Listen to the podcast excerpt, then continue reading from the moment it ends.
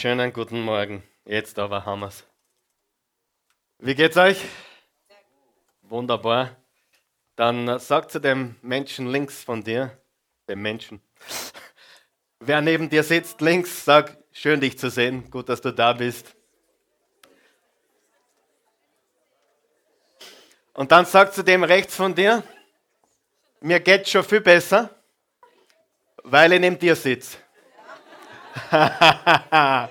Einen wunderschönen guten Morgen. Wow, was für eine wunderbare Musik, ha? War das nicht schön? Also ich finde, die werden immer besser. Ich finde, die werden immer stärker, immer besser. Ja, wir befinden uns in einer Serie von Botschaften und zwar bereits der vierte Teil unserer Serie, äh, die großen fünf des Lebens, der Big Five, die großen fünf Bereiche unseres Lebens. Wir reden über einen starken Geist, wir reden über eine starke Seele. Die Seele ist Gedanken, Wille und Gefühle. Wir reden über starke Beziehungen. Wir reden über einen starken Körper und wir reden über starke Finanzen. Woche 1, also vor drei Wochen, war ein starkes geistliches Fundament. Und Jesus sagt in der Bergpredigt, Matthäus 7, Vers 24 bis 27, wer meine Worte hört und danach lebt, den kann man vergleichen mit einem klugen Menschen, einem weisen Menschen, der sein Haus auf Fels baut. Als der Wolkenbruch niederging, als die Fluten an das Haus stießen, als die Stürme tobten und an das Haus stießen, fiel es nicht ein, denn es war auf Felsengrund gebaut.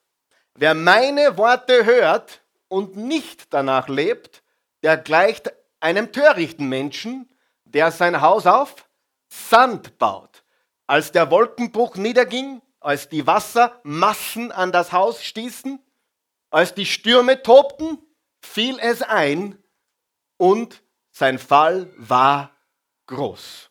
Und das Interessante an diesem genialen Gleichnis, und Jesus hat immer nur geniale Gleichnisse gebracht, ist, er will uns damit sagen, beide Häuser schauen von außen gleich aus.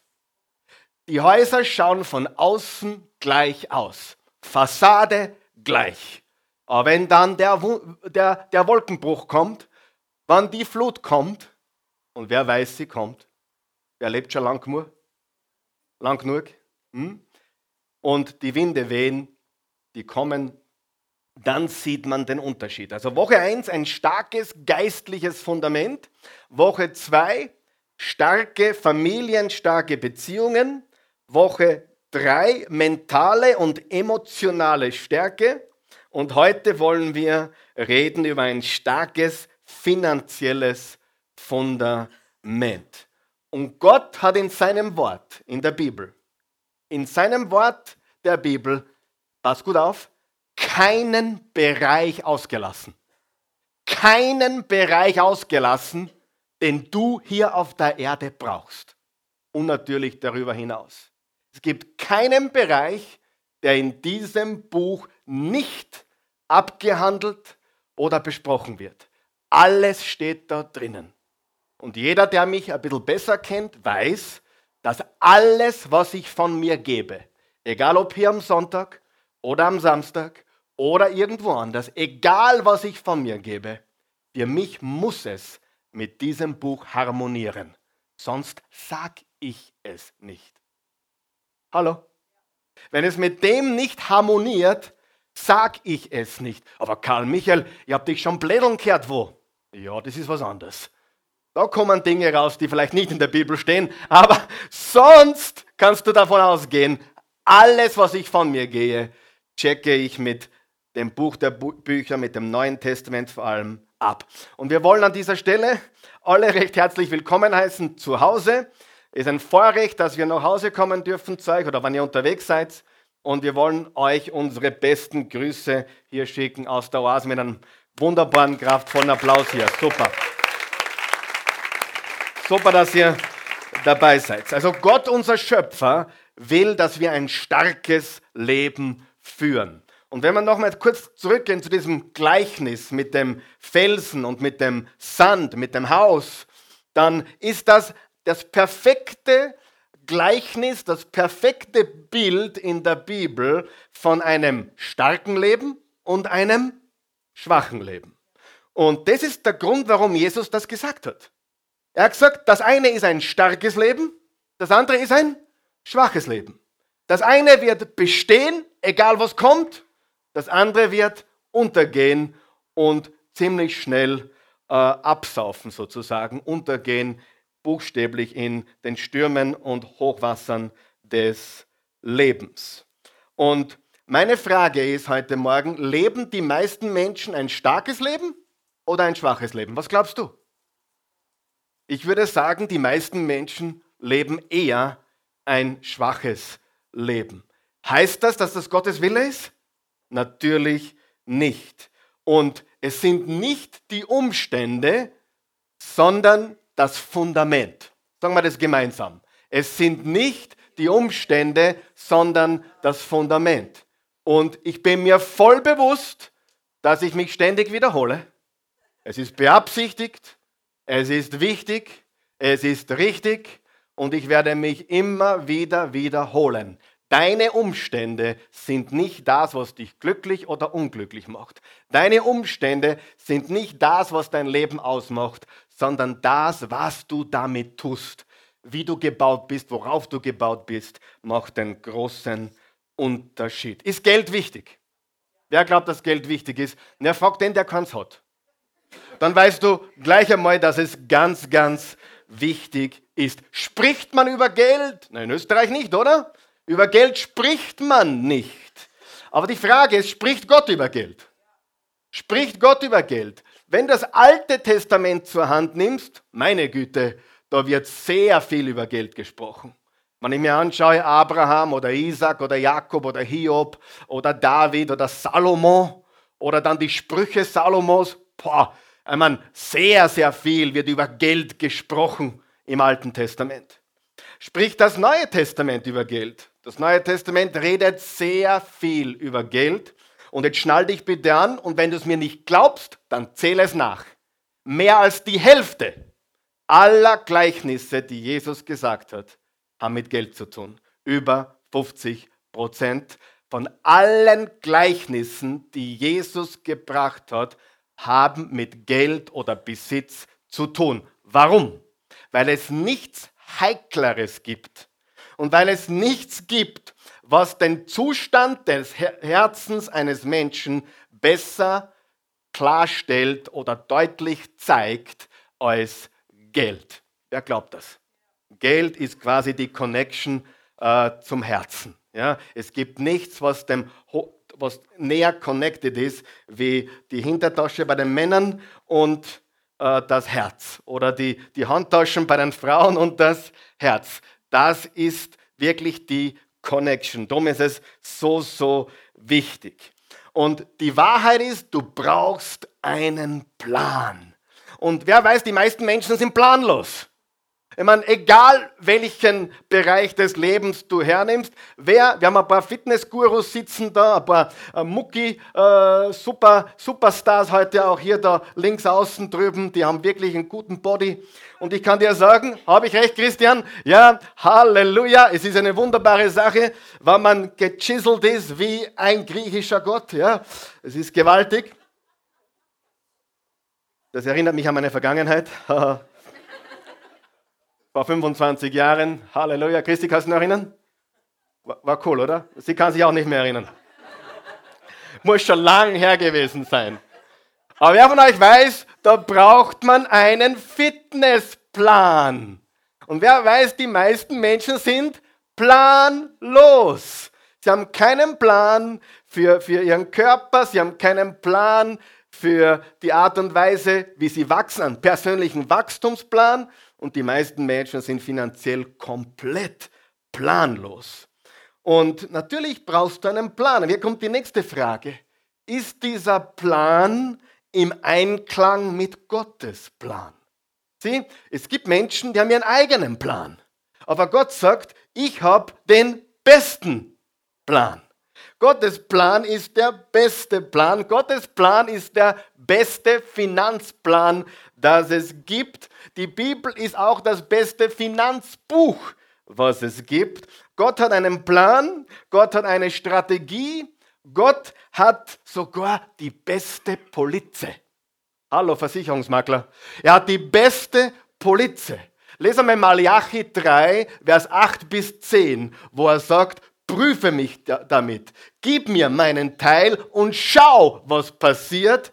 Bessere Versicherung kannst du gar nicht haben. Der beste Plan, die beste Strategie, die beste Polize. Und wer von euch weiß,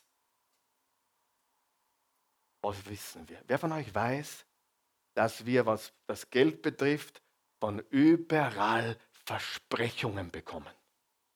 Wer ist schon was versprochen geworden? Wer, wem ist schon was versprochen geworden? Ja?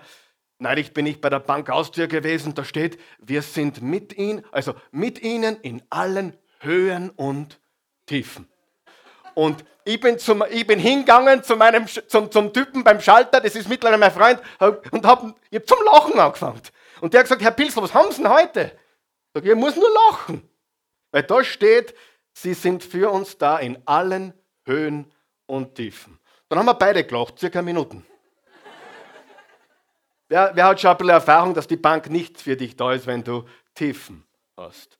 Ja, Halleluja. Ja, wer weiß, was ich meine? Ähm, oder die erste Bank. Alles, was zählt, sind die Menschen. Hast du das schon mal gelesen? Wer hat das schon gesehen? Also, alles, was zählt, sind die Menschen. Wow, wer glaubt diesen Schmarrn? Glaubt das jemand? Ja, alles, was zählt, sind die Menschen. Also, äh, wir kriegen viele Versprechungen. Wer weiß, nicht nur die Banken versprechen, oh, die Kreditinstitute versprechen Easy Credit.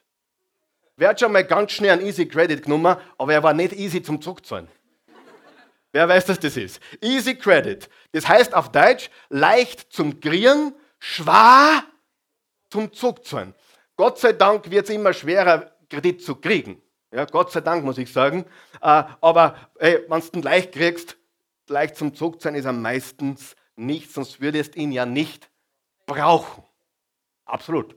Also, oder vom Anwalt gib mir Versprechungen, oder von deinem Strucki. Weiß ich, was ein Strucki ist? Und dann wechseln wir das Thema. Äh, Strucki ist der, der dich in ein Geschäft bringt und dir verspricht, dass du sonst einsteigst, bist in sechs Monaten reich. Hat das jemand schon gehört? Wer weiß, wir bekommen Versprechungen überall. Und wer weiß, da gibt es nur einen theologischen Satz dafür und der heißt heiße Luft. Wer weiß das? Das ist im griechischen Urtext steht heiße Luft. Also, oder eine andere Übersetzung sagt, ja, Schmorn. Ja, und da habe ich nur eine Bibelübersetzung, da steht drinnen Käse. Ja, also absoluter Quatsch. Wir werden belogen von hinten bis vorn. Habe ich recht? Von hinten bis vorn, überall. Na klar, wenn jemand verdient davon, dass du einen Kredit nimmst, was wollen die? Zinsen. Wenn jemand verdient davon, dass du äh, bei denen einzahlst monatlich, dann verkaufen sie da Polizei. Ob das braucht oder nicht. Hauptsache, der Umsatz stimmt. Du musst dir immer eine Frage stellen. Übrigens, auch wenn du hierher kommst. Was will der von mir? Wenn jemand bei dir einer geht, muss, man sagen, okay, der, der verkauft was. Was will der? Nächstenliebe, richtig? Hallo? Der wie eure Seifenblase ein bisschen platzen heute? Ja? Nächstenliebe. Der, der will, dass der gut geht. Darum ist er im Haus, darum verkauft er dich Polizei, dann verkauft er diesen Finanzplan. Pure Nächstenliebe. Halleluja. Wir haben uns alle lieb. Und wir wollen einen Umsatz machen, richtig? Du stell dir immer die Frage, was hat der, der mit mir redet, davon, dass er mir das sagt? Darf ich so ehrlich mit euch sein? Jeder führt was im Schilde, habe ich recht? Jeder. Jede Person will etwas erreichen, wenn sie dir etwas sagt oder wenn sie dir etwas verkauft. Das ist normal. Und Naivität muss ein Ende nehmen, weil Naivität bringt dich um. Im Körper, aber auch in den Finanzen. Es ist wirklich arg. Okay, ich wollte euch noch ein bisschen aufwecken. Aber wer von euch glaubt, Gott hat einen besseren Plan? Gott hat den absoluten besten Finanzplan, den es gibt. Und hier ist die Sache. Gott verspricht und Gott hält. Er ist kein Mann, darum kann er nicht ein Mann seines Wortes sein, aber er hält sein Wort. Und jetzt schauen wir uns heute sechs oder sieben Geldwahrheiten an. Wer ist neugierig geworden? Wer ist schon eingeschlafen? Wer, wem ist langweilig bis jetzt? Hallo? Wollen wir, wollen wir, was, wollen wir was lernen gemeinsam? Wer glaubt, dass das ein wichtiges Thema ist? Geldwahrheit Nummer eins. Hat gelernt und hat erprobt. Erstens, göttliche Geldwahrheit Nummer eins. Ich brauche ein gesundes Verhältnis zu Geld. Ich brauche ein gesundes Verhältnis zu Geld. Das heißt, ich brauche die richtige Einstellung zu Geld. Ich brauche das richtige Denken über Geld. Ich brauche meine Notizen wieder. Ich brauche die richtige Betrachtungsweise zum Thema Geld, die richtige Beziehung. Wer glaubt, die richtige Herzensbeziehung zu Geld ist wichtig? Wer glaubt es? Wer glaubt, dass es wichtig ist, wie wir über Geld denken? Kein Wunder, dass Geld einen großen Bogen um manche von euch macht. Kein Wunder. Kein Wunder, dass Geld einen großen Bogen um einige macht. Warum? Du siehst jemand mit Geld und du bist schon wieder ein bisschen neidig. Du siehst jemand mit Geld und denkst dir schon, Matt, das ist sicher ein Gauner, sonst hätte er nicht so viel. Du siehst jemand mit Geld und sagst, na, so viel Geld möchte ich gar nicht. Hm. Ha, ha, ha. Weißt du, was ich meine? Und diese Leute haben eine Abneigung dem Geld gegenüber, obwohl sie es gar nicht wissen. Sie, sie, sie stoßen diese Menschen von sich, die vielleicht ein bisschen mehr haben, und sie stoßen gleichzeitig die Möglichkeit von sich, jemals mehr zu haben. Weil was du beneidest, kannst du nicht haben. Und hör auf mit dem Wort beneidenswert. Es gibt nichts auf der Welt, was es wert ist zu beneiden. Beneidenswert ist ein Wort, das gehört gestrichen, weil beneidenswert ist nichts. Weil Neid ist es nie wert. Wer glaubt es? So, genauso wichtig ist es, enttäuscht zu werden. Warum? Weil dann bist du nicht mehr getäuscht. Wenn ich dich heute enttäuscht habe mit dem, was ich gesagt habe, weil ich ein bisschen eingefahren bin, ein bisschen bohrt habe, dann freut mich das. Weil ich will jede Täuschung aufheben. Ich will, dass du weißt, mit wem du es zu tun hast. Und ich will, dass du weißt, was ich denke, wie ich ticke, wie ich, wie ich glaube. Und ich glaube von ganzem Herzen, dass das die erste und wichtigste Wahrheit ist. Ich brauche ein gesundes Verhältnis zu Geld. Wer gibt mir da recht? Ist das wichtig? Das ist ganz wichtig. Und wo kriegen wir das? Aus dem Wort Gottes, aus der Bibel. Und kein Wunder, dass das Geld einen Bogen macht um manche Menschen. Sie haben eine falsche Haltung. Und kein Wunder, dass viele, die Geld haben, jetzt kommen die Reichen dran, haha. Kein Wunder, dass viele, die Geld haben, trotz allem unglücklich sind. Nicht jeder Reiche ist tot unglücklich, aber ich kenne einige. Ich kenne einige wirklich persönlich, die haben im acht, fast neunstelligen Bereich, also fast dreistelligen Millionenbereich Vermögen, tot unglücklich. Und ich habe darüber nachgedacht, warum ist das? Warum kann man so viel haben und unglücklich sein? Es gibt mehrere Gründe, aber der Hauptgrund wahrscheinlich ist in, du brauchst nichts mehr. Was willst du? Und keinen Purpose, no Purpose, äh, keine, keinen Sinn mehr. Wenn du alles erlebt hast, ein guter Bekannter unserer Familie war auf dem Mond, Charles Duke, war bei ihm im Wohnzimmer. Und der ist nach dem Mond sowas von leer gewesen. Seine Frau wollte nach seiner Rückkehr vom Mond Suizid begehen, sich umbringen. Hat dann, äh, er hat gemerkt, boah, das ist klasse. Ich bin Astronaut 37 und interessant, die ganzen hübschen Frauen stehen auf Astronauten. Und das hat ihm irgendwie taugt. Und seine Frau ist durch einen Gebetskreis, einen Bibelkreis zum Glauben an Jesus. Er hat, sie hat ihn dann mitgeschleppt. Er hat sein Leben Jesus gegeben. Und jetzt vor kurzem, er ist jetzt 80 plus, über 80, hat er gesagt, ich bin auf den Mond gegangen. Aber mit Jesus zu gehen, ist viel größer. Und das ist kein dummer, äh, gläubiger, arme Frau, die halt nichts anderes hat als Glauben, schwache Menschen, Blödsinn. Hochintelligent, hocherfolgreich, ist vom Mond zurückgekommen, das Höchste erlebt, was es gibt, aber er war leer. Und viele Reiche haben das Problem. Wenn sie den Sinn nicht mehr haben, wenn sie, wenn sie den Purpose nicht mehr haben, wenn sie in die Pension vielleicht sogar gekommen sind, wo sie den Drive fürs Leben verloren haben, dann sind sie todunglücklich. Sie haben eine falsche Beziehung zu Geld. Wer glaubt, dass man eine falsche Beziehung zu Geld haben kann?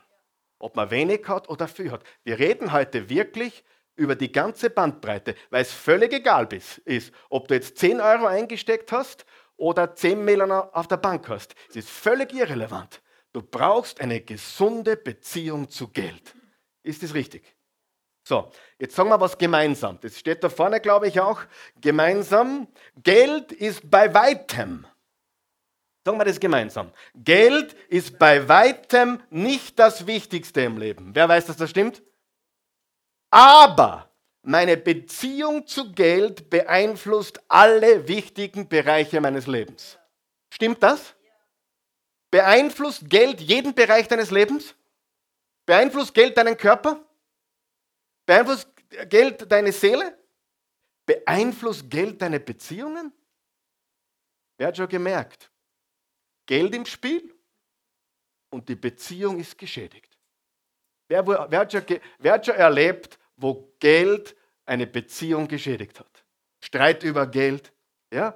Geld ist bei weitem nicht das Wichtigste im Leben. Sagen wir es mal, bei weitem nicht das Wichtigste im Leben. Aber es beeinflusst und betrifft und hat zu tun mit jedem Bereich des Lebens. Mit jedem. Es, es wirkt sich quasi aus. Also das, was die Christi und ich haben, meistens, und kann man mit Geld nicht kaufen. Das, was wir als Familie haben, kann man mit Geld nicht kaufen. Ich glaube, das Wertvollste auf der Welt ist Beziehung. Beziehungen, Menschen ist das aller, aller Wertvollste. Darum steht im Johannes 3, Vers 16, Gott hat die Welt, die Menschen so sehr geliebt, dass er seinen einzigen Sohn gab, damit jeder, der an ihn glaubt, nicht verloren gehe, sondern ewiges Leben habe. Warum geht es Gott um Menschen? Sind Menschen das Wichtigste? Das Aller, Allerwichtigste. So, jetzt haben wir Menschen, die sich gegen Geld wehren, bewusst oder unbewusst, und die natürlich da verhindern, dass Geld zu ihnen fließt. Weil du, wenn du mir unsympathisch bist, dann gehe ich dir auch aus dem Weg. Ja, wenn du mich ablehnst, Gott sei Dank bin ich jetzt an einem Punkt in meinem Leben, da kann ich mir es aussuchen. Halleluja. Mit wem ich zu tun haben will und mit wem nicht. Ich kann mir auch aussuchen, was ich sage, weil ich nichts zu verlieren habe. Ist das nicht schön? Wer, wer schätzt es, dass er endlich einmal Klartext dreht, weil er nichts zum Verlieren hat? Ist das, hey, oder gehst du lieber in eine Gemeinde, wo der da Fuhren abtastet? Na, wenn ich das jetzt sage, dann kommt der vielleicht nimmer nächsten Sonntag. War er das lieber? Wer möchte so einen Waschlappen? Hallo? Niemand! Niemand will so einen Waschlappen. Du willst jemand, der zumindest ehrlich genug ist und sagt, was er wirklich glaubt, oder? So, danke. Also Geld ist bei weitem nicht das wichtigste Thema im Leben, aber meine Beziehung zu Geld beeinflusst mein ganzes Leben. Weißt du, wir haben ein großes Problem, auch was kommuniziert wird. Ich habe in den 90er Jahren einen Film gesehen von Danny DeVito, Das Geld anderer Leute. Kannst du dich erinnern an diesen Film? Eigentlich ganz ein lustiger Film. Und da, da sagt er, ich liebe Geld. Ich liebe Geld, weil Geld hat keine Vorurteile. Geld ist, macht nicht fett und Geld äh, ist wurscht, ob du fett bist oder dünn. Und Geld ist wie ein Hund, bedingungslose Akzeptanz, egal wer du bist. Der Hund akzeptiert dich. Und Donuts, weil Donuts haben auch keine Vorurteile. Und Geld hat auch keinen. Und dann sagt er, und ich liebe Geld, sagt er, ich liebe Geld. Das Einzige, was ich mehr liebe als Geld, ist das Geld anderer Leute. Aber der Film ist eher lustig. Was dann tragisch wird, ist bei Filmen wie Wall Street mit Michael Douglas, Gordon Gecko heißt er im Film, Gier ist gut, sagt er in seinem berühmten Vortrag. Freunde, pfui. Pfui. Gier ist gut. Ja? Das kannst du auslegen, wie du willst. Gier ist nicht gut. Absolut nicht. Ist Ehrgeiz gut? Ja, gesunder Ehrgeiz ist gut. Äh, siegen wollen, gewinnen wollen, super. Aber Gier ist nicht gut. Und dann, glaube ich, noch, noch schlimmer wird es dann mit The Wolf on Wall Street. Mit Leonardo DiCaprio. Diesen Film gesehen? Da stellst dir die Haare auf. Gelogen, betrogen, wir verkaufen den Leuten, was sie hören wollen. Da wird geflucht und geehebrochen. Das ist ein nice Wort. Und, und dann habe ich wirklich, dann ist mir zu viel geworden. Und darum sage ich das heute. Einige, mit, die, die weitläufig geschäftlich mit mir zu tun haben, haben dann Zitate aus diesem Film gepostet. Und ich habe mir gedacht, wie dumm kann man nur sein und schnaufen? Da geht es nur um Gier. Und die nehmen das als Vorbild. Menschen im Alter vom Eugen, Menschen im Alter vom Gabriel, Menschen, die, die das cool finden und jetzt rufen wir an und jetzt verdrucken wir sie an eine und Gier, Gier, Gier. Und das wird dann umgemunzt auf unsere Verkaufsbranche. Und sage dir was, das ist sowas von faul. Und wenn es mir jetzt zuhört, die jungen Burschen, vergesst diesen Film, alles, was da drinnen vorkommt. Es ist pure Hölle, was da rauskommt. Gier. War jetzt gut gepredigt. Halleluja. So, aber das ist unser Problem. Und die jungen Menschen, die jungen Menschen nehmen sich solche Leute zum Vorbild. Entschuldigung, dass ich ein bisschen jetzt. Jetzt zeige ich euch einen Vers. Einen Vers. Bevor wir ihn einblenden, ganz kurz noch. Habt ihr schon mal gehört, Geld ist die Wurzel allen Übels? Blödsinn. Geld kann gar nichts dafür. Geld kann nichts dafür. Wenn da jetzt ein Hammer liegt und ich gehe zum Christoph und schlage ihm den Schädel ein, der Hammer kann nichts dafür. Hast du mich? Der Hammer ist gut, der Hammer hat seinen Wert, der Hammer ist neutral, der Hammer ist brauchbar, der Hammer ist absolut ein gutes Werkzeug. Aber in den falschen Händen tödlich.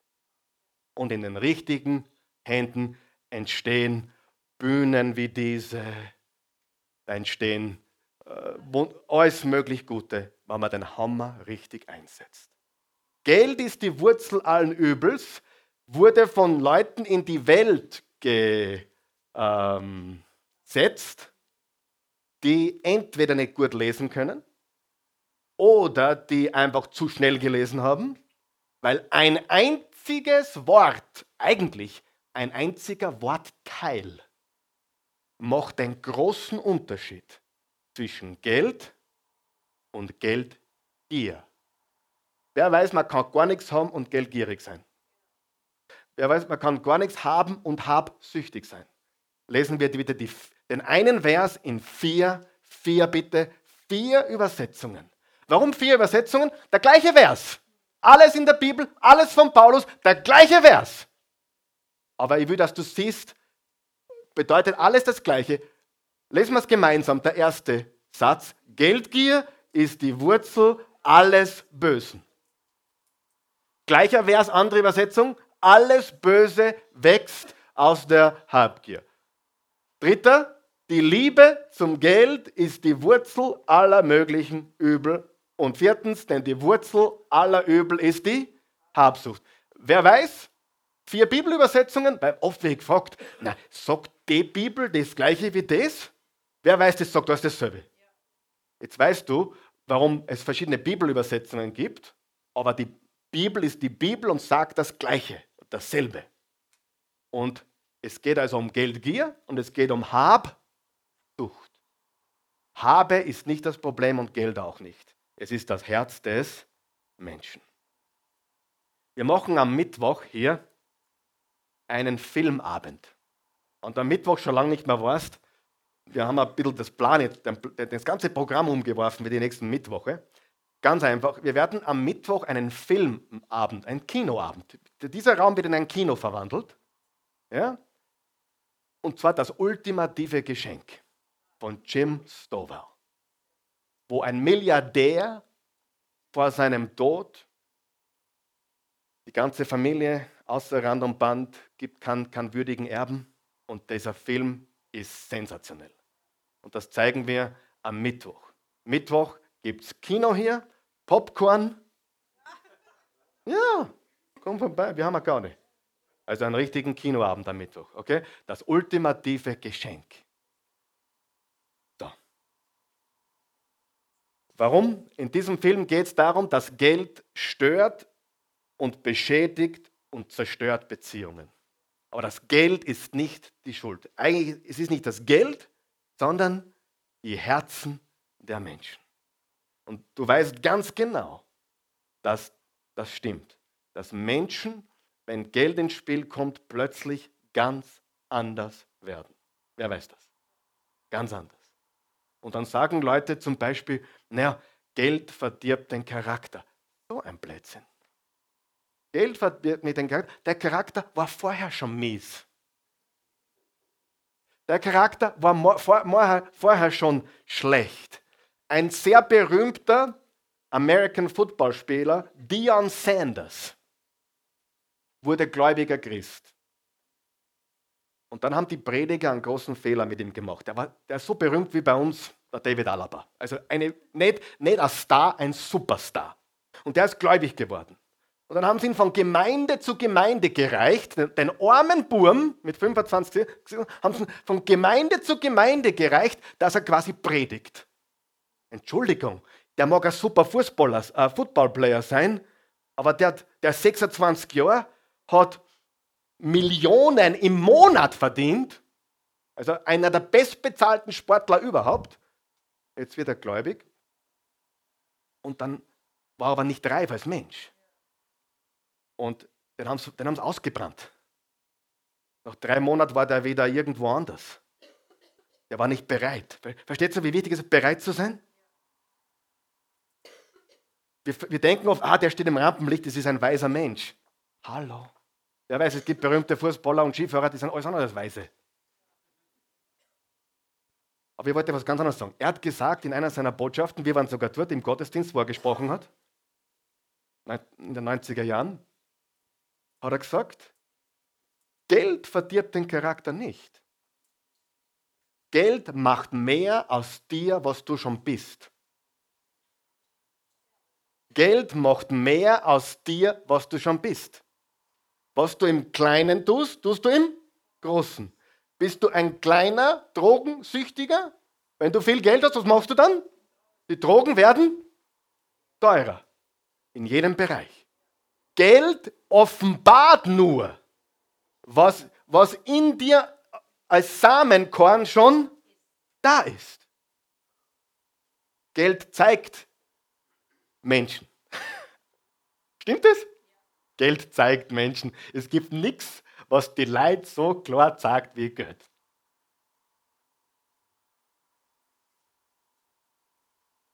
Prost. Hilft es jemandem heute? So, sagen wir das gemeinsam. Geld ist ein neutrales Werkzeug. Geld ist ein neutrales Werkzeug oder Vehikel. Sagen wir das gemeinsam. Geld ist ein neutrales Werkzeug oder Vehikel. Oder Vehikel. Geld ist das meist missverstandene Thema auf dem Globus. Menschen verstehen den Preis von allem, aber den Wert von nichts. Was kann man mit Geld machen? Danke für die Frage. Was du nicht schon weißt, ich sage das jetzt, was man mit Geld machen kann. Wer will es wissen? Wer darf es gern wissen? Was man, was man mit Geld machen kann. Mit Geld, mit Geld kann man vier Sachen machen, nicht mehr. Mit Geld kann man vier, schreibt dir das dazu irgendwo, das ist wichtig. Mit Geld kannst du erstens Sachen kaufen. Das war jetzt sehr tief. War sehr theologisch inspiriert, aber, aber mit Geld kann man Sachen kaufen. Warum ist das wichtig? Wer von euch weiß, manche Menschen sind, die ein bisschen mehr haben und immer mehr kriegen, sind Meister des Sachenanhäufens. Wer von euch weiß, es gibt die sogenannte Mehrkrankheit mit H. Also immer mehr. Howard Hughes wurde gefragt, was braucht ein Mensch finanziell, damit er glücklich ist? Sagt er, nur ein bisschen mehr. Ganz einfach. Die Mehrkrankheit oder die Anhäufkrankheit. Kennt die jemand? Ich kenne ein paar Leute, die kennen die. Man kann mit Geld Sachen kaufen. Heißt es, dass Sachen schlecht sind? Nein. Wer von euch weiß, es kann ausufern. Und wer von euch weiß, es kann Dimensionen annehmen. Es kommt immer darauf an, was du im Herzen hast. Das Zweite, was man tun kann, also Sachen kaufen, mehr, mehr und immer mehr. Und schau nicht so, weil das betrifft dich auch. Weil egal, ob du wenig hast oder viel hast, du kriegst ein bisschen extra und was willst du schon wieder machen? Was kann ich kaufen? Verstehst du mich? Hallo, liebe euch. Zweitens, man kann Sicherheit kaufen. Sicherheit kaufen. Wer weiß, man kann sich mit Geld absichern. Man kann für schlechte Zeiten vorsorgen. Aber wer von euch weiß, es kann ausufern in Horten und Hamstern. Horten und Hamstern. Kennt jemand ein paar Hamster? Und Horter? Wer von euch weiß, es gibt Menschen, die dann ständig Sicherheit, Sicherheit, Sicherheit und haben nie Freude am Leben. Aber sie kaufen sich Sicherheit. Kann man sie mit Geld Sicherheit kaufen? Ja, absolut. Zu einem gewissen Grad. Ja, es gibt Dinge, die kannst du nicht kaufen. Gibst du mir recht? Du kannst dir für, für manche Sachen, egal wie reich das bist, da kann man sich nicht absichern. Aber es gibt Menschen, die, die sind im Kaufrausch es gibt Menschen, die sind im Hamsterrausch. Hallo.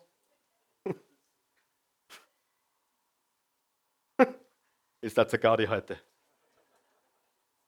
Ich glaube, ich gehe jetzt heim, ich will nicht mehr. Drittens, man kann Erinnerungen schaffen. Ist das gut? Das ist so unser Hang ein bisschen, Christi und meiner. Creating Memories mit der Familie. Wir haben unglaubliche Erinnerungen. Wenn wir gemeinsam nach Afrika geflogen sind, wenn wir mit der Familie in Paris waren, alle miteinander. Wir haben viele, viele Erinnerungen, aber die auch weniger gekostet haben oder gar nichts gekostet haben. Aber kann man sich mit Geld Erinnerungen schaffen? Aber wer von euch weiß, auch das hat einen Haken. Irgendwann einmal muss man aufhören, in der Vergangenheit zum Leben. Oder nicht nur von Memories, sondern auch jetzt. Wer weiß das? Und das vierte, was man mit Geld tun machen kann, äh, mit Geld machen kann, ist, ich sage jetzt einmal, die Welt verbessern. Die Welt verbessern. Was immer das für dich bedeutet, investieren in Projekte, investieren in das Reich Gottes, investieren in Dinge, die die Welt und die Menschen verbessern. Ist das eine gute Sache? Also wiederholen wir kurz, weil mehr kannst du nicht machen. Du kannst da Sachen kaufen, du kannst da Sicherheit kaufen, du kannst Erinnerungen schaffen und du kannst die Welt verbessern. Stimmt das? Geld darf nie Macht über dich haben. Nie. Im Lukas 16,11 steht, wenn ihr bei weltlichem Besitz nicht vertrauenswürdig seid, wer wird euch die wahren Reichtümer des Himmels verwalten lassen? Wir müssen mit Geld richtig umgehen. Ich habe was probiert in letzter Zeit und ich sage euch jetzt, es ist sensationell, was sich in meinem Herzen getan hat. Ich würde es nicht angeben, aber ich erzähle euch eine wahre Begebenheit. Ist das okay? Ich habe vor zwei Wochen mein Auto verkauft meinen Vätern. Und der Hauptgrund dafür war, dass ich ihn nicht brauche. Ich brauche keine 450 PS. Ich brauche 700. Spaß, Spaß, Spaß, Spaß, Spaß, Spaß. Ihr wollt schauen, ob ihr wach seid. Hallo. Ich habe eine bewusste Entscheidung getroffen. Ich brauche ihn nicht. Auch die Erhaltung ist ein Wahnsinn bei so einem Auto. Ich meine, nach drei Wochen habe ich eh gewusst, wie schnell er geht, wie man in Kurven legen kann. Ich habe Fotos gemacht mit, auf der Autobahn vom Dacho. Ich habe alles gecheckt. Das Auto, übrigens, wenn du ein schnelles Auto hast, ich kann dir zeigen, wie man es fährt. Kein Problem. Wenn, du mal wissen willst, wie er wirklich geht, rufst mich an. Ein bisschen Spaß muss sein. Ich habe ihn verkauft. Ich brauche ihn nicht. Und Freunde, ich habe wirklich ein großes Problem. Ehrlich, Gott ist mein Zeuge. Ich kaufe mir natürlich jetzt das nächste Auto irgendwann einmal. Aber ich habe null Bock. Ich habe null Bock. Mich interessiert. Ich kann mich für ein Auto nicht mehr begeistern. Bin ich mit der Christian Wein durch die Gegend gefahren, mit Gabriel, sein, seinen kleinen Audi, ich wüsste nicht, was mich reizen würde, ehrlich. Ich weiß es nicht. Ich habe es komplett und ich kann mir, ich kann mir ein Auto leisten. Und alle unsere Autos sind bezahlt. Wir machen keine Leasings, wir machen keine Kredite. Wir haben jetzt zwei Autos, die sind beide bezahlt. Halleluja. Sind nichts zum Herzagen, aber zahlt. Ein Auto ist ja nicht zum Beeindrucken, sondern zum Fahren. Hat Gott da in meinem Herzen was geändert? Ich bin sicher, die Zeit für crazy Autos kommt wieder. Halleluja. wenn, ich, wenn ich dann meine erste Midlife-Crisis habe, mit 77 oder irgendwann, keine Ahnung. Nein, Spaß muss sein. Aber ehrlich, ich sage, es ist crazy. Ich, will, ich tue nicht an mein Auto schauen. Ich will nicht. Jetzt habe ich wir haben ein bisschen Geld investiert in, in einen, alten, einen alten, wirklich tollen Mercedes, den haben wir komplett restauriert. Und der wird immer mehr wert. Und der ist schon ein Jahr in der. Ich bin noch nie gefahren. Ich habe ein paar Mal angeschaut. Rotes Dachel, Cabrio. Sehr günstig gekauft und komplett äh, restauriert. Und ich warte schon ein Jahr darauf, dass ich ihn fahren darf. Ich will gar nicht mehr. Wirklich. Und vielleicht vor ein paar Wochen, dann verkaufen, dann investieren wir wo gescheit. Ich sage dir, die Wahrheit ist, die Wahrheit ist, Gott will unser Herz behandeln. Und Autos waren für mich sehr wichtig. Wer von euch weiß, es gibt was Besseres? Wenn man Gott alles übergibt, plötzlich werden die Dinge des Lebens nicht mehr relevant. Ich tue mir immer mehr schwer beim Sachen kaufen. Ich brauche nichts. Ich will nichts mehr. Das kann sich wieder ändern, ja? Nein, ich will dir damit sagen, es geht um unser Herz, richtig? Hallo? Du musst voll loslassen. Und dann wirst du gesegnet. Zweitens, also was ist das Erste? Ich brauche eine gesunde Einstellung zu Geld. Ich brauche eine gesunde Haltung zu Geld. Zweitens, ich muss verstehen, dass mir nichts gehört. Im Römer 11, Vers 36 steht, erinnert euch vielmehr daran, dass es der Herr euer Gott ist, der euch die Kraft gibt, Reichtum zu erwerben. Lesen wir das noch einmal. Erinnert euch vielmehr daran, dass es der Herr, euer Gott ist, der euch die Kraft gibt, Reichtum zu erwerben. Denn er erfüllt den Bund, den er mit einem Vorfahren schloss und der jetzt noch gilt. Römer 11, Vers 36. Von ihm kommt alles. An was sollten wir uns erinnern? Wenn du reich bist, erinnere dich daran, woher dein Reichtum kommt. Wenn du nicht reich bist, erinnere dich daran, woher das kommt, was du täglich bekommst. Erinnere dich daran, dass er es ist, der dir die Kraft gibt. Hier steht Reichtum in der Bibel. Reichtum zu erwerben. Aber auch dein oder mein kleineres Einkommen, dein kleineres Einkommen kommt von, von ihm. Kommt alles von ihm. Mich fragte neulich jemand wirklich, warum bist du in, diesem, in dieser Sache erfolgreich? Und ich habe eigentlich nur eine Antwort, weil ich bin nicht von der Branche. Ich bin jetzt nicht so unbedingt begeistert von der Branche. Aber warum bist du erfolgreich in dieser Branche? Und ich habe nur eine Antwort. Gott hat uns gesegnet. Punkt. Ich habe sonst keine Erklärung. Und natürlich durch die Entwicklung als Persönlichkeit äh, und, und als, als Familie, als Menschen und alles, was wir tun durften, hast du die Vorteile, dass da ein paar Leute mehr zuhören, als, als ich 24 war. Ist auch klar, oder?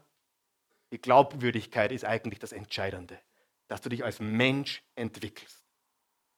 Alles, was wir haben, ist von ihm. Ist es wichtig zu wissen?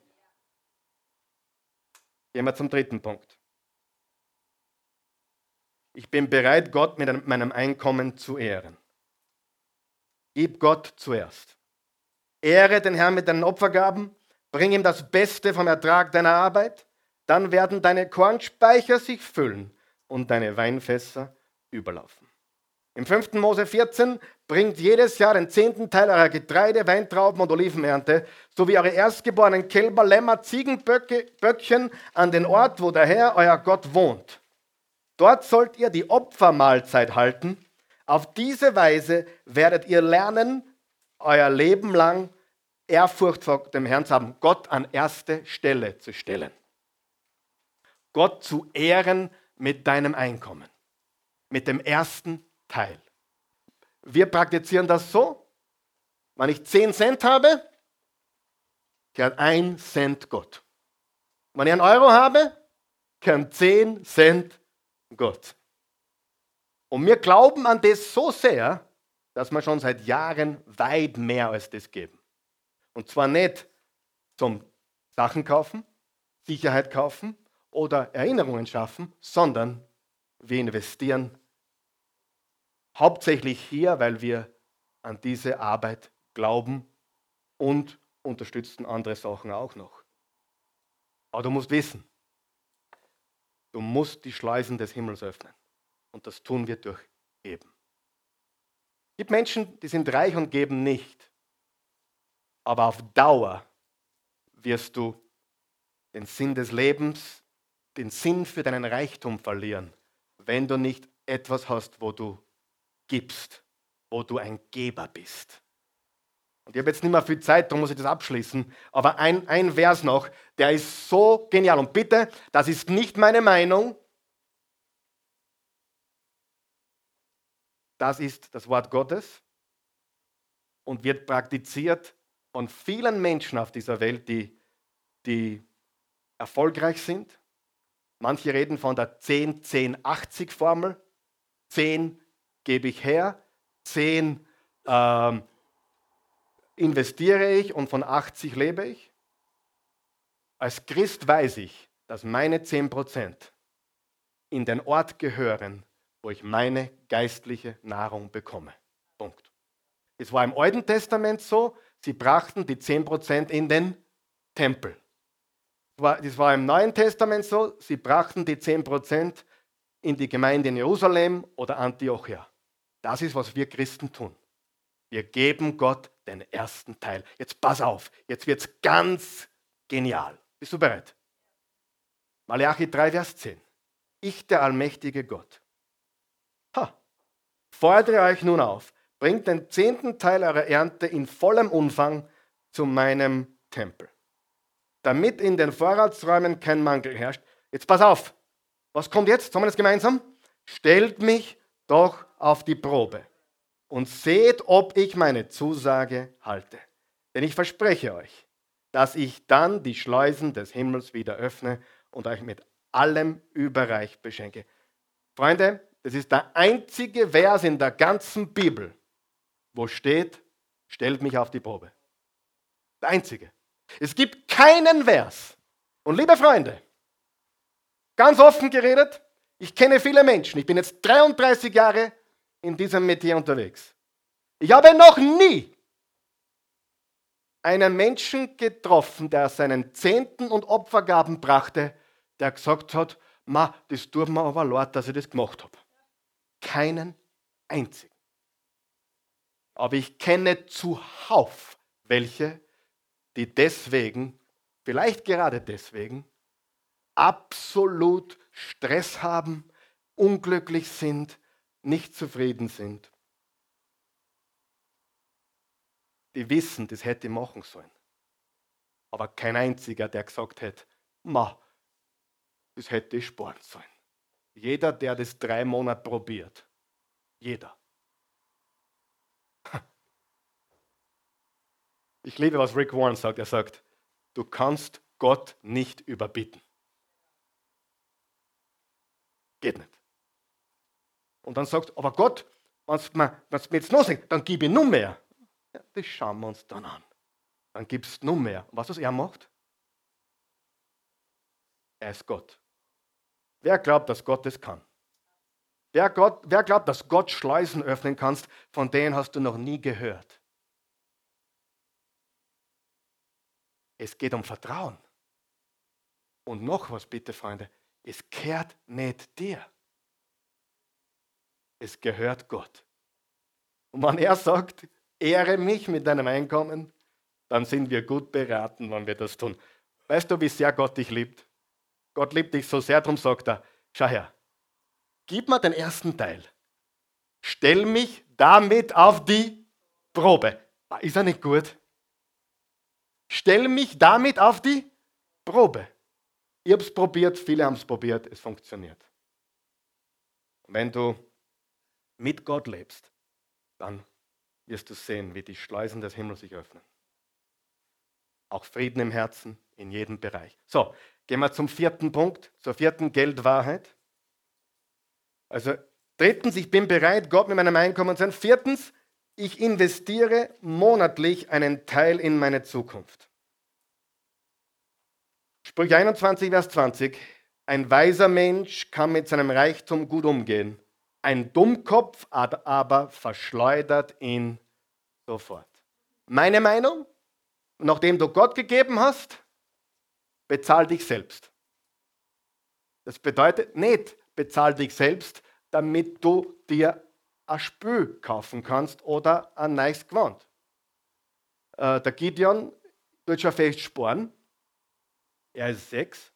Er hat so einen, eine Sparbüchse. Und dann sage ich, und wie, wofür sparst du? Sagt er, damit ich mir dann was kaufen kann. Und man dachte, mit dem Burschen muss ich noch reden. Das, was du sparst, ist nicht dafür da, damit du dir was kaufen kannst. Hallo? Kaufen tust mit die 80 Prozent. Sparen, damit du ein neues Auto kaufen kannst, damit du das Bar bezahlen kannst, ist okay. Ich bin mittlerweile so weit, dass ich sage, ich und mein Haus nie wieder ein Auto auf Kredit. Nie wieder. Und nicht mehr wie drei Monatseinkommen. Das ist Prinzip. Sagst du, oh, das ist verrückt? Okay. Passt. Meine absolute, ehrliche Haltung. Und das heißt, wir, wir, wir investieren, wir geben Gott und wir investieren in unsere eigene Zukunft. Und dann folgt alles andere. Habe ich euch verloren heute oder ist, hilft es jemand? Ich sage dir, das ist Gottes Plan. Ist, Gott will, dass du dir was auf Zeiten legst. Langfristig. Gott will, dass du dir was auf Zeiten legst. Langfristig. Gott will nicht, dass du mit 60 von der Pension abhängig bist. Oder mit 65. Weil wer weiß, was dann ist dann. Okay? Sei weise bitte. Okay? Tue etwas, sobald du kannst. Also Gott will, dass wir in die Zukunft investieren. Und die meisten Leute kriegen es einer und geben es wieder aus. Fünftens, ich reduziere Schulden und Ausgaben. Ich reduziere Schulden und Ausgaben. Sprüche 21, Vers 5. Gute Planung und harte Arbeit führen zu Wohlstand. Wer aber bestürzt handelt, steht am Ende mit leeren Händen da. Kennt jemand jemand, der bestürzt handelt? Was wird mit diesen Menschen sein? Sie stehen mit leeren Händen da.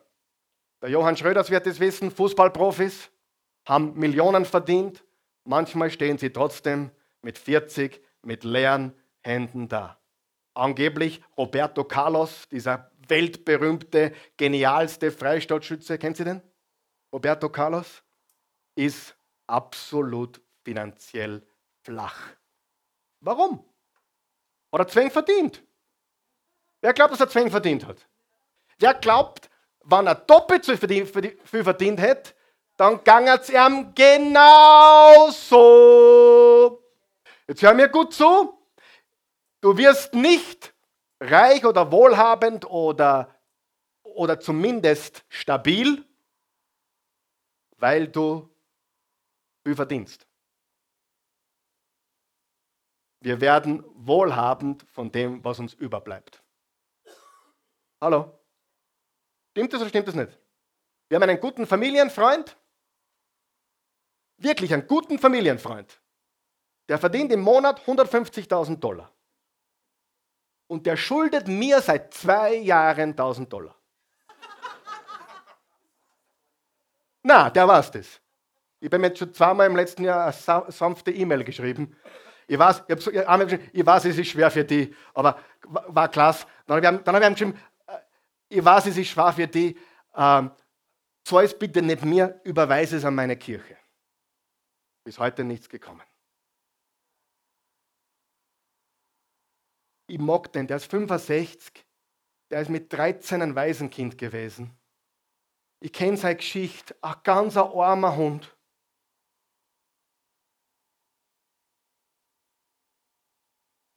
Kann überhaupt nicht umgehen mit irgendwas. Mit Geld nicht, mit Frauen nicht, mit nichts. 150.000 im Monat. Schuldet mir seit zwei Jahren 1000 Dollar. Da lachen wir, oder? Weißt du, was, was ich mache? Ich lache. Weil wenn ich mich da ärgert, habe ich, keine, hab ich Freude. Weißt, verstehst du? Weil ich weiß, mir geht es besser wie ihm. Verstehst du? Wir waren mit dem Essen. Er bestellt fünf Hauptspeisen. Er will überall kosten. Ich will damit nur, wir lieben ihn und wir haben mit ihm über Jesus gesprochen und, wir, und er hat auch Jesus schon mal kennengelernt als junger Mensch. Und, aber das Erleben ist völlig außer Rand und Band. Äh, reist, wie wenn es kein Morgen gäbe, äh, geht in Restaurants, wie kann es kein Morgen gäbe. Ähm, hat meistens 15 Frauen auf einmal, die alle ein Geld von ihm wollen. Äh, sagenhaft. Ein armer Mensch. Bitte mach nie den Fehler, dass du glaubst, das, was du einnimmst, macht dich reich. Na, das, was da überbleibt. Hallo? Hilft es jemand heute? Darf ich fünf Minuten überziehen? Reduziere Schulden und Ausgaben. Puh. Sechstens, genieße und sei dankbar für das, was du hast. Du sagst, da ist nicht viel zum Genießen. Sei dankbar für das, was du hast und, und befolge die anderen Bereiche, damit du irgendwann einmal was zum Genießen hast. Bevor wir abschließen, und ich werde heute für euch beten. Ich werde heute für die beten, die wirklich, heute musst du mir zeigen, dass du, dass du Demut hast und dass du stark bist. Ich werde heute für Menschen beten, die finanziell am Sand sind. Ist okay? Warum? Es tut mir weh, dass du finanziell am Sand bist. Tut mir weh. Aber du musst was ändern. Hallo? Du musst was ändern. und du finanziell am Sand bist, musst du was ändern. Absolut. Und du musst beginnen mit den Dingen, die wir heute besprochen haben. Genieße, was da. Will Gott, dass wir genießen? 1. Timotheus 6, Vers 17. Sag allen, die in dieser gegenwärtigen Welt reich sind, sie sollen nicht stolz sein und nicht auf ihr Geld vertrauen. Hast du gemerkt, was da steht? Es steht nicht da, sag allen, die reich sind, sie dürfen nichts haben. Na, sag allen, die reich sind, sie sollen nicht abheben, stolz sein und auf ihr Geld vertrauen, das bald vergehen wird. Stattdessen sollten sie ihr Vertrauen auf den lebendigen Gott setzen. Auf wen? Wir denken, ist er besser als alle anderen Sicherheiten? Der uns alles reichlich gibt. Was wir brauchen. Was wir brauchen. Damit wir uns daran freuen und es genießen können. Denn den Vers biegst du auf den Kühlschrank.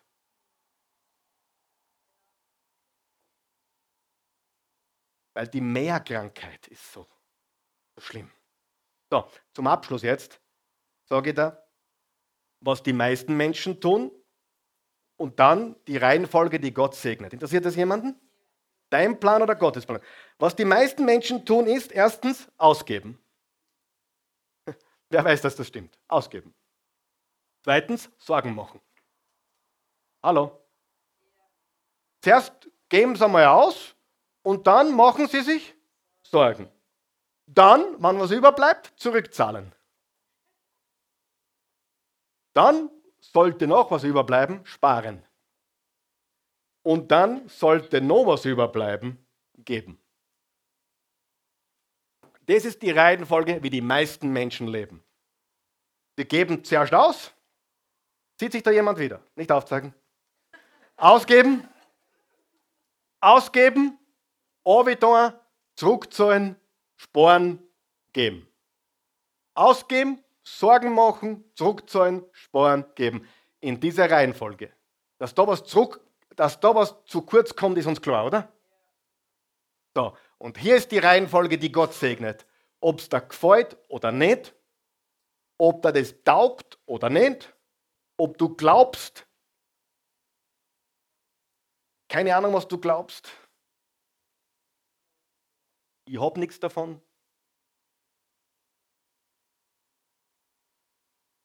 du gibst und nichts, bringt mir persönlich nichts. Wirst du mal wissen. Wir investieren hier in die Oase immer, schon seit Jahren, mehr als was, was wahrscheinlich üblich ist. Aber jetzt pass auf, das ist die Reihenfolge Gottes, die Gott segnet. Erstens, Gott ehren.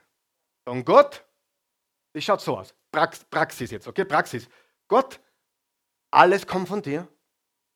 Ich ehre dich ich gebe dir Dank für alles, was ich habe. Darf ich kurz was einfügen?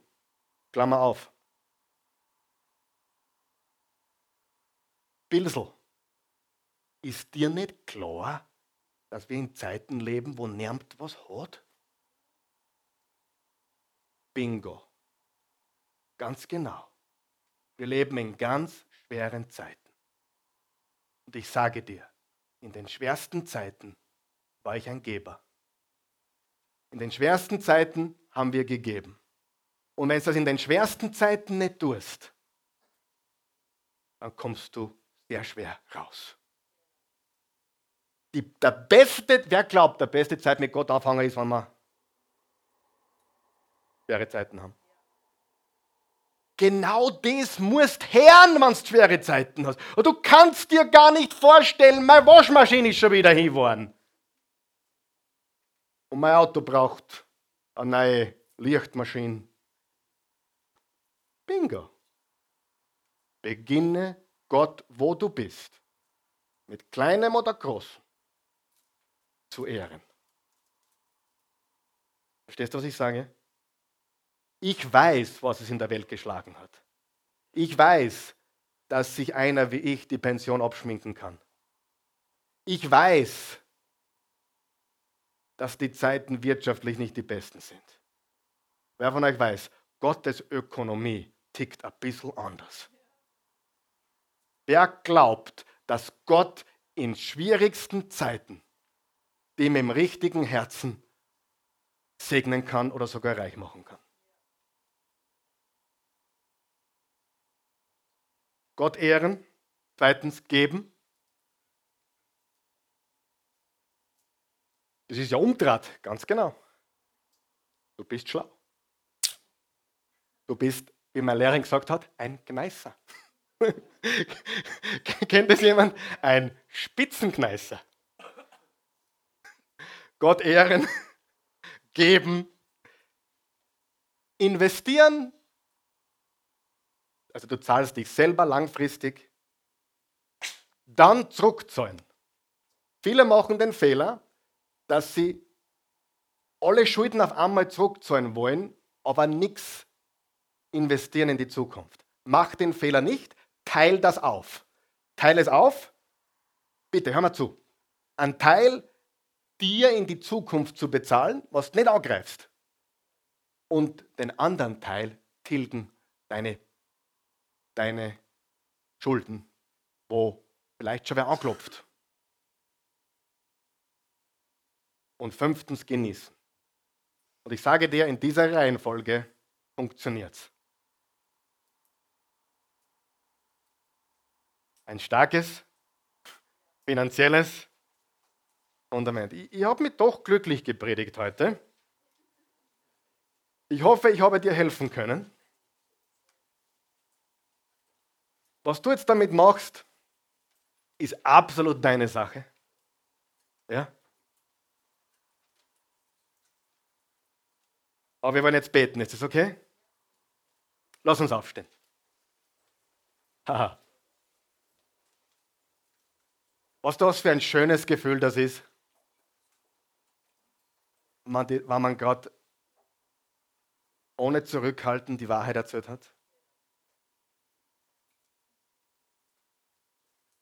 Ich denke so zurück an Zeiten vor 10, 15 Jahren, nicht einmal 8 Jahren,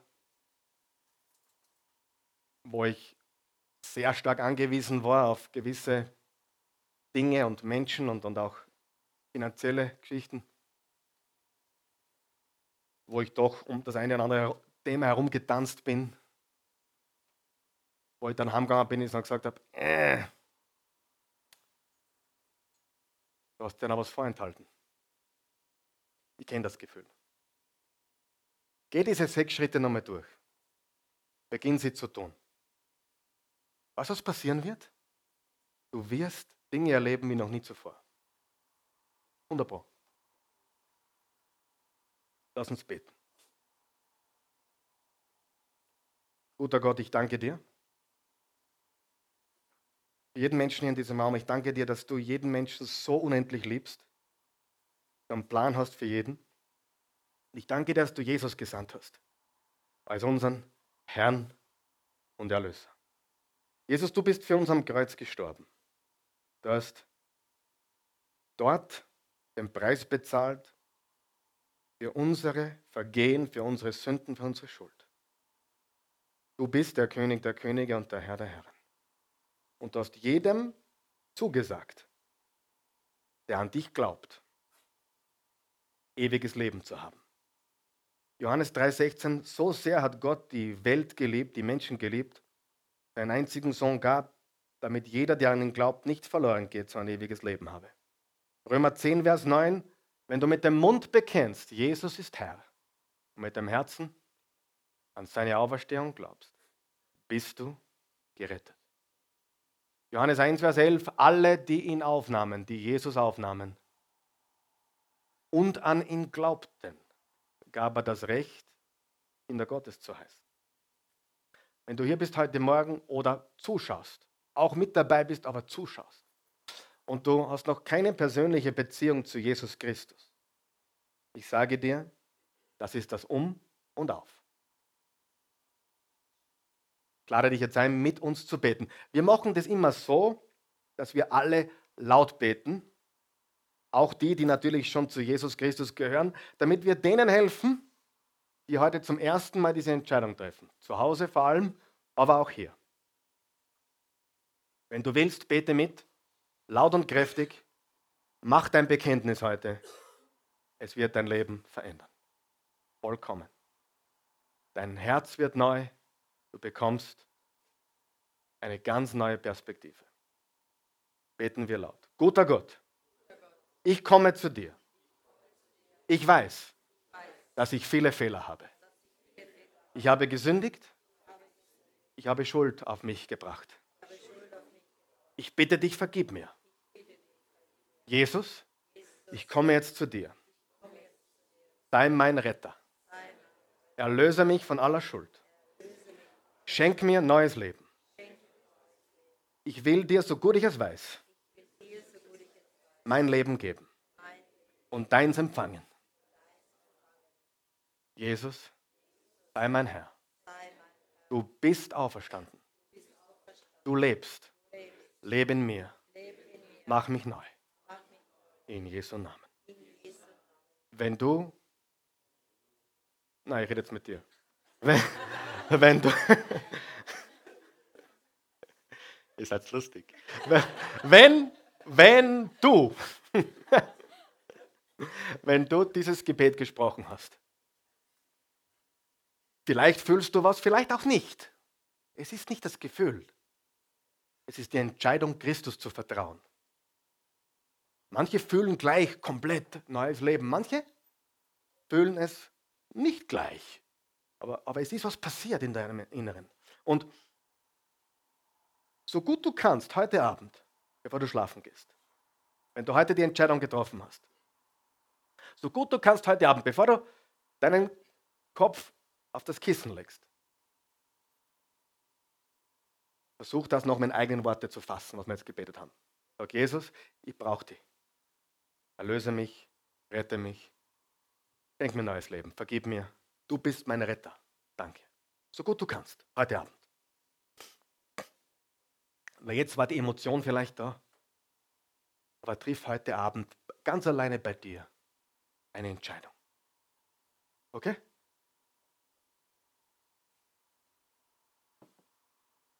Das Zweite, was ich beten möchte, wenn du serious bist, dass du Gottes Plan gehen willst, Gottes Finanzplan gehen willst. Dein Plan, Gottes Plan. Dann bete mit mir. Guter Gott, ich komme zu dir. Ich möchte nach deinem Plan leben. Es scheint mir momentan nicht einfach. Aber ich glaube, dass dein Plan besser ist als meiner. So gut ich kann, werde ich dich ehren und dir danken mit allem, was ich bekomme, mit allem, was ich habe. So gut ich kann, werde ich dir den ersten Teil geben. Und ich werde auch in meine Zukunft investieren. Und ich werde nicht mehr alles ausgeben. Ich habe heute erkannt, nur weil ich es habe, heißt es nicht, dass ich es loswerden muss. Ich will weise sein. Und ich will auch alle meine Verbindlichkeiten ernst nehmen und tilgen. Gib mir die Kraft, gib mir den, den Fluss, alles, was ich brauche. Ich will dir geben, dann will ich mir geben, dann will ich zurückgeben, zurückzahlen. Gib mir die Kraft. In Jesu Namen. Wer glaubt, es macht Sinn? Ah. Puh. Wenn du finanzielle Probleme hast, ich möchte, dass wir jetzt jedes Auge neigen, jeden, jeden, jedes, jeden Kopf neigen, jedes Auge schließen. Wenn du da bist und du hast echt finanzielle Schwierigkeiten. Ohne dass jetzt irgendjemand herumschaut, bitte.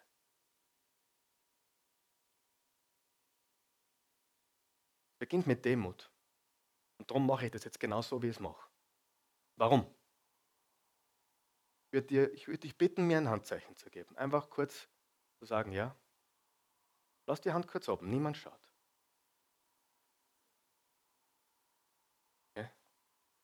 Ihr habt die Hand gesehen. Ich habe jede Hand gesehen, es sind einige. Es beginnt mit Demut. Jede, jede Veränderung beginnt mit Demut. Jede.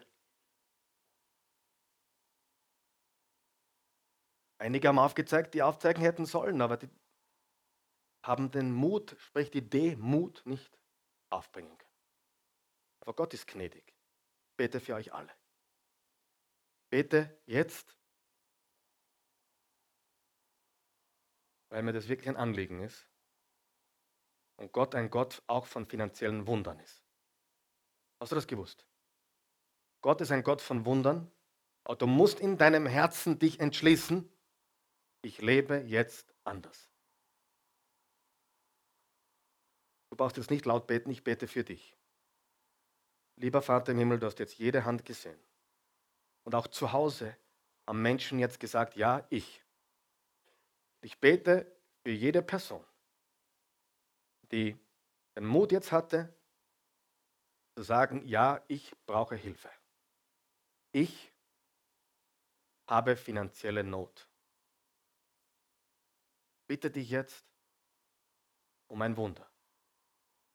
Dieses Wunder soll im Herzen beginnen. Verändere du die Herzen. Und öffne du Türen, lieber Gott, die kein Mensch öffnen kann und auch kein Mensch schließen kann. Befreie du diese Menschen aus der Knechtschaft. Und lass uns sehen, wie diese Menschen frei werden von ihrer finanziellen Last. In Jesu Namen.